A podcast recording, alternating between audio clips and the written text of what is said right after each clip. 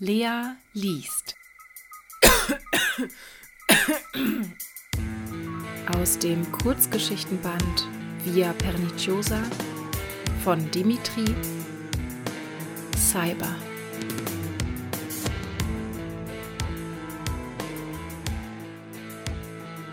Ich heiße Jerome Griff. Geboren bin ich am 5. Mai 2084 in Bishop. Erschossen wurde ich am 22. August 2128 in Corpus Christi. Sie wundern sich, dass ich so locker darüber plaudern kann? Nun, mein Gehirn wurde in einen Robot Marke Cyber Modell Blue transplantiert. So überlebte ich meinen Tod, erfreute mich von nun eines nahezu unzerstörbaren Stahlkörpers mit Reflexen von denen selbst austrainierte Athleten nur träumen können. Mein Malheur resultierte aus einem Gewaltakt arabischer Terroristen, die mich und weitere acht Personen als Geiseln festhielten und uns im Einstundentakt erschossen, als die Regierung ihre Forderungen ablehnte. Dem Eingreifen Fowleys und dem Zufall, der letzte der neuen Pechvögel gewesen zu sein, verdanke ich es, dass mein Gehirn noch rechtzeitig in einen Blue gebettet werden konnte. Fowley, ein Genie auf dem Kybernetiksektor, verlor seinen Sohn bei einer Schießerei mit Bankräubern.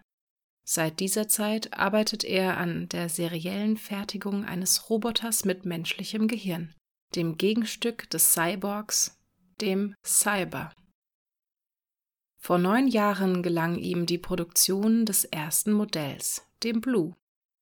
Spätere Typen sind der Red und der Supreme mit noch ausgefeilterer Technik. Ich bin mit dem Blue zufrieden. Nach höherem strebe ich nicht. Das bringt nur Scherereien. Einige glauben, wir Cyber seien seelenlos. Davon ist nichts wahr. Ich entsinne mich der Gespräche, die Fauli mit mir führte, als mein Gehirn ins Leben zurücktaumelte, aus einer Schwebefahrt erwachte, in der ich mich mit anderen Toten befunden hatte. Weißt du, wer du bist? fragte er mich. Jerome, antwortete ich. Ja, Jerome. Terroristen haben dich erschossen, sich danach selbst gerichtet. Ich bin Fowley, gab dir diesen Körper. Hilf mir, Jerome. Mein Gehirn wurde Stück für Stück Nerv für Nerv in den Blue gepflanzt. Ich lernte ihn beherrschen, nahm von ihm Besitz. Hab Geduld, sagte Fowley. Dein Körper und dein Gehirn müssen miteinander vertraut werden, sich kennenlernen. Zwei Jahre lang sah ich nur den Wissenschaftler, lebte abgekapselt in meiner Welt, ungeduldig, ehrgeizig, den ersten Einsatz ersehnend. Eines Tages stand ich einem anderen Blue gegenüber, funkelnd im blauen Stahlmantel, einem Menschen nachempfunden, aber doch fremdartig, berauschend, faszinierend. Pete Corway, stellte Fowley in mir vor. Pete war bei einem Bombenattentat ums Leben gekommen. Der Splitter eines Kugelschreibers hatte ihm sein Herz durchbohrt. Pete verwandt das nur schwer. Ich spürte, dass ihn seine fremdartige Existenz bedrückte. Da war ich anders, genoss mein neues Leben, fieberte auf den Augenblick, der mich in den Kampf werfen würde. Fünfeinhalb Sekunden, rief ich. Da fehlen dir noch einige Tausendstel. Pete kam vor mir zum Stehen, als pralle er gegen eine Mauer. Ich habe Probleme mit dem neuen Schmiermittel, sagte ich. Lass uns morgen weitermachen. Pete holte mit dem Arm aus, schlug mir auf die Schulter, dass die Funken stoben. Ich kann dich nicht besiegen, Jerome. Wir stampften über die Messbahn zum Ausgang der Halle, polterten in den Vorführraum. Callahan, unser Chef, wies uns zwei Sitze zu. An den Kopflehnen hingen Drähte aus Panagonium, dem derzeit besten Übertragungsmaterial für Bildimpulse. Callahan steckte die Drähte in die Buchse unserer Köpfe. Wann stellst du uns endlich mal einem Red oder Supreme vor? fragte ich. Ich will mich mit ihnen messen. das sieht dir ähnlich, entgegnete Callahan. Die Chancen stehen schlecht. Eure Kräfte mit ihnen messen hieße unterliegen. Wenn unsere Nachfolger besser sind, warum erwägst du dann uns für die ersten Einsätze? Die Reds und Supremes sind noch nicht ausgereift. Wir gehören demnach zum alten Eisen, wenn sie zum Einsatz kommen, murmelte Pete. Callahan startete den Bildsender. Von den Verbesserungen profitiert auch ihr. Er drückte seinen hageren Körper in einen Sitz. Was ihr jetzt sehen werdet, sind die ersten Aufnahmen einer Terroraktion in Boston. Gestern Abend besetzten Inder der Paki-Sekte die chinesische Botschaft. Sie fordern die Freilassung von acht in China zu Tode verurteilten Gesinnungsgenossen, die letzten Herbst auf dem Pekinger Flughafen eine Air-India-Maschine sprengten. Während Callahan sprach, erreichten mich die ersten Bilder. Ich sah ein zweistöckiges Gebäude. Jemand kommentierte die Aufnahmen. Das ist die chinesische Botschaft in Boston Melrose Grove Street. Der Film entstand vor zwei Stunden um 23 Uhr. Die Kamera schwenkte über die Fassade hinunter zum Bürgersteig. Zwei Blutlachen kamen ins Bild. Gestern Abend um 21 Uhr stürmten fünf Inder der Paki-Sekte die Botschaft, erschossen zwei Sicherheitsbeamte und warfen die Leichen vor den Eingang. Um 21.32 Uhr riefen die Terroristen das achte Bostoner Polizeirevier an, drohten, sie würden ab 4 Uhr morgens alle zwei Stunden eine Geisel erschießen, sollten ihre Genossen in Peking nicht freikommen. 14 Personen sind in der Gewalt der Inder, darunter auch der Botschafter. Die Kamera glitt am Gebäude hinauf, filmte das Dach, wanderte zur Rückfront. Sämtliche Rollläden waren herabgelassen. Ich sah einen Park, dahinter eine Terrasse mit blühenden Zwergpalmen. Zuletzt zeigten sie uns Archivaufnahmen vom Inneren des Hauses. Wer will den Job? fragte Callahan. Einigt euch, ich möchte keinem den Spaß verderben. So salopp über den Tod anderer hinweggehen konnte nur ein Mann wie Callahan. Jahrelange Arbeit hatte ihn abgestumpft. Ich werde es tun, entschied ich. Gut, bestätigte Callahan. Jerome ist unser Mann. Pete fliegt als Kindermädchen mit. Unsere Transportmaschine landete auf dem Bostoner Logan Airport. Wir wurden bereits erwartet. Der Leiter der Antiterror-Truppe Massachusetts, Commissioner Brad Stockton, stand am Fuß der Gangway. Pete und ich nahmen die Stufen in einem Sprung. Mein Gott! entfuhr es Stockton, als er uns sah. Er öffnete die Luke eines Armeetransporters. Wir haben es mit ausgekochten Fanatikern zu tun, berichtete er, während sich der Wagen surrend in Bewegung setzte, die Rollbahn in Richtung Flughafengebäude entlangfuhr, in einen Tunnel einschwenkte, der uns auf der anderen Seite in den Stadtverkehr schleusen würde. Ihr müsst die Geiseln bis vier Uhr frei haben. Ich werde vom Park her einsteigen, sagte ich. Wie gut ist das Gebäude abgeriegelt? Starke Kräfte sind um das Haus konzentriert. Was ist mit den Journalisten? Stockton warf mir einen verwunderten Blick zu. Bevor ich denen eine Einladung schicke, hänge ich meine Dienstmarke in den Kamin. Ich drehte Pete meinen Schädel zu, lächelte aufmunternd. In der Uniform wirkten wir wie große Reklamepuppen aus Pappmaché. Hinter seinen Augenschlitzen irrlichterten metallene Pupillen. Angst und Bange konnte es einem bei seinem Anblick werden. Polizisten und Einheiten der Armee waren rund um die Botschaft im Einsatz. Unser Wagen raste durch die Sperren, erreichte das Gebäude um 2.17 Uhr. Der Koordinator der Streitkräfte, ein General der US Army, kletterte zu uns herein. Es sind fünf Terroristen, berichtete er. Zwei Inder bewachen die Geiseln in diesem Zimmer hier. Er markierte den Raum auf einem Grundrissplan des Gebäudes. Wir beobachten sie durch die Ritzen eines schlecht geschlossenen Rollladens. Wo sich die anderen drei befinden, wissen wir nicht. Danke, General, sagte Stockton. Jerome, sind Sie bereit? Ich verlor keine Sekunde, zwängte mich aus dem Wagen, huschte in den Park. Hinter der Weißhorndecke, die den Rasen zur Terrasse abgrenzte, nahm ich Deckung. Das Zimmer mit den Geiseln lag auf der anderen Seite. Ich vermutete, dass mindestens ein Posten den Park im Auge behielt. Meine Sensoren suchten jeden Quadratzentimeter der Fassade ab. Mithilfe des Zooms sah ich sie vergrößert. Hinter dem Badezimmerfenster im ersten Obergeschoss entdeckte ich einen Schatten. Ich schob den Lauf des Spezialgewehrs durch die Hecke, visierte und schoss. Der Schatten verschwand. Aus dem Stand katapultierte ich mich auf den Balkon des ersten Stocks, zerrte den Rollladen hoch, schnitt mit dem Diamanten im Zeigefinger ein Loch in die Scheibe, schlich ins Zimmer. Dumpf drangen Stimmen vom anderen Ende des Flurs herüber. Behende huschte ich in den Korridor.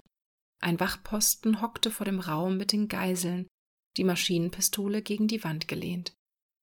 Sein Gesicht begann sich mir zuzuwenden.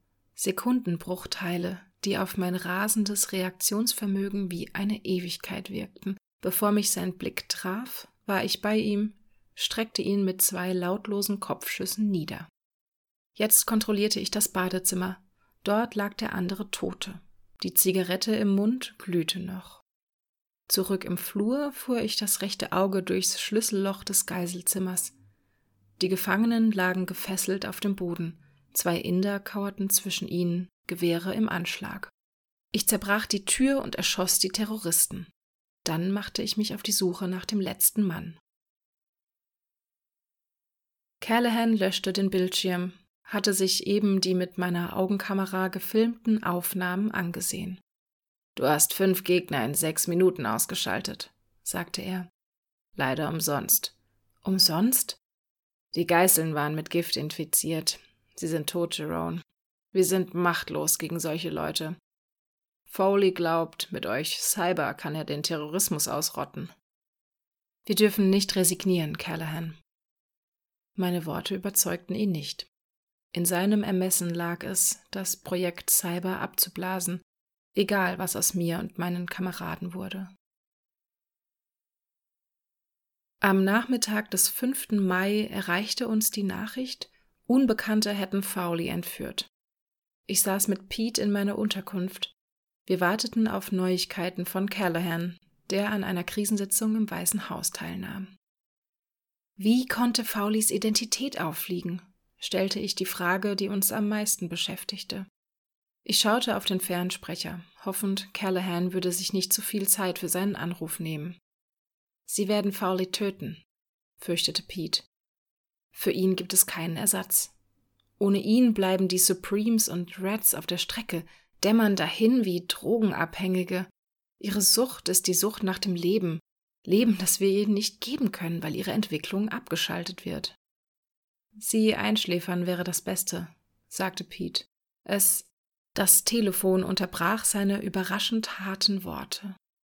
Hier, Callahan, die Entführer haben Kontakt aufgenommen. Lebt Fowley? Wir hoffen es. Sie nennen sich Befreites Amerika. Was ist? fragte ich. Warum sprechen Sie nicht weiter? Sie wollen dich und Pete im Tausch gegen Fowley. Euer Leben gegen das des Wissenschaftlers. Eine Polizeimaschine flog uns nach Rapid City. Kurz nach dem ersten Anruf meldeten sich die Terroristen erneut, erläuterte Callahan die Lage, gaben eine Frequenz durch. Wir fanden den Sender in einem Abfallkorb im Canyon Lake Park in Rapid City. Er ist kodiert. Der Computer versucht seit Stunden, den Code zu knacken, bisher ohne Erfolg. Das Codewort muss irgendeinen Bezug zu Fowley haben, äußerte Pete eine einleuchtende Vermutung. Vielleicht Cyber, sagte er. Callahan griff zum Telefon. Ich schaute aus dem Fenster, betrachtete das Meer der Wolken. Sie schienen bewegungslos. Es sind Koordinaten, meldete sich die Bodenstelle. Wir haben den Ort lokalisiert. Fünf Meilen südlich von Cheyenne Crossing im Black Hills National Forest. Jerome, sagte Callahan, versuche vor uns dort zu sein. Wir lenken die Burschen von dir ab. Damit bringen wir Fowley in Gefahr, erwiderte ich. Unsere Männer sollen umständlich vorrücken, dabei viel Lärm machen. Den Koordinaten werden sie nicht zu nahe kommen. Das ist deine Aufgabe. Finde heraus, ob sie Fowley dort festhalten oder was sonst dahinter steckt. Callahan ordnete eine Kursänderung an. Du springst kurz nach Rockford ab. Ich ließ mir eine Karte geben, fütterte meinen Computer mit den Daten. Okay, bestätigte ich. als mich Callahan fragend ansah. Der Fallschirm flog auf, ich driftete nach unten. Rechts lag Rockford, eine Ansammlung kleiner Häuser. Unten wuchs die dunkle Masse des Black Hill Forest rasch an. Wie ein Granitblock krachte ich in die Kronen der Bäume. Zweige splitterten unter der Wucht des Aufpralls, der Schirm verhedderte sich im Geäst. Ich schnitt mich los, trat sofort den Marsch an, konnte aber wegen der dicht stehenden Tannen kein hohes Tempo gehen. An einer Lichtung sah ich ein altes, verwahrlostes Blockhaus. Die Scheiben waren zerborsten, Teile des Daches fehlten. Ich verglich die Koordinaten. Sie wiesen die Hütte als Ziel aus. Meine Auditivsensoren lauschten nach verdächtigen Geräuschen. Alles blieb still. Ich spurtete zur Hütte, drückte mich an die Bretterwand. Der Computer meldete den Empfang eines Funkimpulses, für den ich keine Erklärung fand. Ich blickte durchs Fenster. Fowley saß gefesselt auf einem Stuhl, den Kopf vornüber gebeugt. Ich rief ihn. Er antwortete nicht. Wir saßen in einem gepanzerten Fahrzeug auf dem Highway 85, drei Meilen nördlich von Cayenne Crossing. Journalisten umlagerten den Wagen, forderten Erklärungen. Der Tod Fowleys schien uns allen unfassbar. Wo ist Pete? wollte ich zum wiederholten Male von Callahan wissen. Wir erreichen ihn immer noch nicht. Er verschwand, während wir uns zur Blockhütte vorarbeiteten. Er meldet sich auch nicht über die direkte Verbindung? Bisher nicht. Callahan rieb sich die Augen. Weißt du, Jerome, sagte er, blickte mich ernst an. In Fowleys Unterlagen haben wir Dinge entdeckt, die ein schlechtes Licht auf Pete werfen. Was sagen Sie da? Pete ist labil. Sein Leben als Gehirn konserviert in einem Gefängnis aus Stahl, unfähig zu menschlichen Beziehungen. Er trägt schwer daran. Seit wann ist das bekannt? Callahan fischte ein Fernschreiben aus seinem Bündel Papiere, übergab es mir. Während des Einsatzes habe ich meine Leute beauftragt, Faulis Unterlagen durchzusehen. Die undichte Stelle? Ja, die Entführer konnten Faulis Identität nur von Eingeweihten haben. Sie glauben allen Ernstes, Pete hätte Fauli ans Messer geliefert? Was wir wissen, Jerome, stützt sich nur auf Vermutungen. Ich bestreite nicht, dass ihm seine Situation zu schaffen macht, aber eine solche Tat? Fowley hielt Beobachtungen fest, die bei Pete eine manisch-depressive Psychose vermuten lassen, vorwiegend depressiven Charakters. Pete ein Melancholiker? Du und Pete, ihr seid keine normalen Menschen, sondern von eurem Körper getrennte Gehirne. Petes pathologische Schwermut wurde nicht nach außen sichtbar. Appetit oder Schlaflosigkeit neben weiteren Symptomen sind bei euch nicht nachweisbar. Ihr benötigt keine Nahrung. Euer Gehirn wird mit einem sich regenerierenden Nahrungskreislauf versorgt, ähnlich eurem Schlaf, den wir in euch simulieren. Die vitalen Prozesse eines Depressiven sind stark reduziert, eure nicht. Heißt das, wir sahen bei Pete nicht die alarmierenden Symptome, weil er in seinem stählernden Körper andere Reaktionen zeigte? Das trifft es. Fowley schien sich aber nicht sicher. Aber wozu Pete's Drang zu töten? Vermutlich hat er Fowley entführt und umgebracht. Vielleicht altruistischer Selbstmord? Der Kranke leidet unter irrsinnigen Vorstellungen, seine Gedanken werden beherrscht von düsteren Stimmungen, Zerstörung, Unheilbarkeit. Er fürchtet sich vor Katastrophen, für die er die Schuld bei sich sucht. Nicht selten zieht er dann ihm Nahestehende mit in den Tod, will ihnen ein Leben in dieser Hölle ersparen. Sie glauben, Pete ist jetzt irgendwo da draußen und nimmt sich das Leben? Wir haben ein Dutzend Suchkommandos im Gelände, sagte Callahan gereizt. Sollten wir ihn tot auffinden, sehe ich Faulis Annahme bestätigt. Was wird aus dem ADP, Frank? Wir machen Schluss, Jerome. Geben auf. Epilog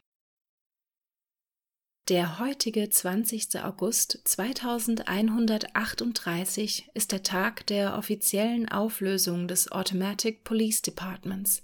Die sieben Exemplare der Rats und der Supremes werden abgeschaltet. Wie uns ein Sprecher versicherte, geschah dies zur Erlösung der Gehirne, die in ihren Gefängnissen Gefahr liefen, wahnsinnig zu werden. Pete Calway wurde zwei Tage nach seiner Flucht zerstört aufgefunden. Der Blue hatte sich selbst gesprengt. Ärzte bestätigen die Vermutung Fowleys, Calway habe an einer Psychose gelitten, sei für den Tod des Wissenschaftlers verantwortlich. Jerome Griff aber ist unbestreitbar der neue Held Amerikas. Obwohl uns die Regierung versicherte, Griff werde auf Eis gelegt, kann der Tag nicht mehr fern sein, an dem der Präsident dem Druck der Bürger nachgibt und die explosive Mischung aus Mensch und Maschine erneut in den Kampf gegen Terror und Verbrechen schicken wird.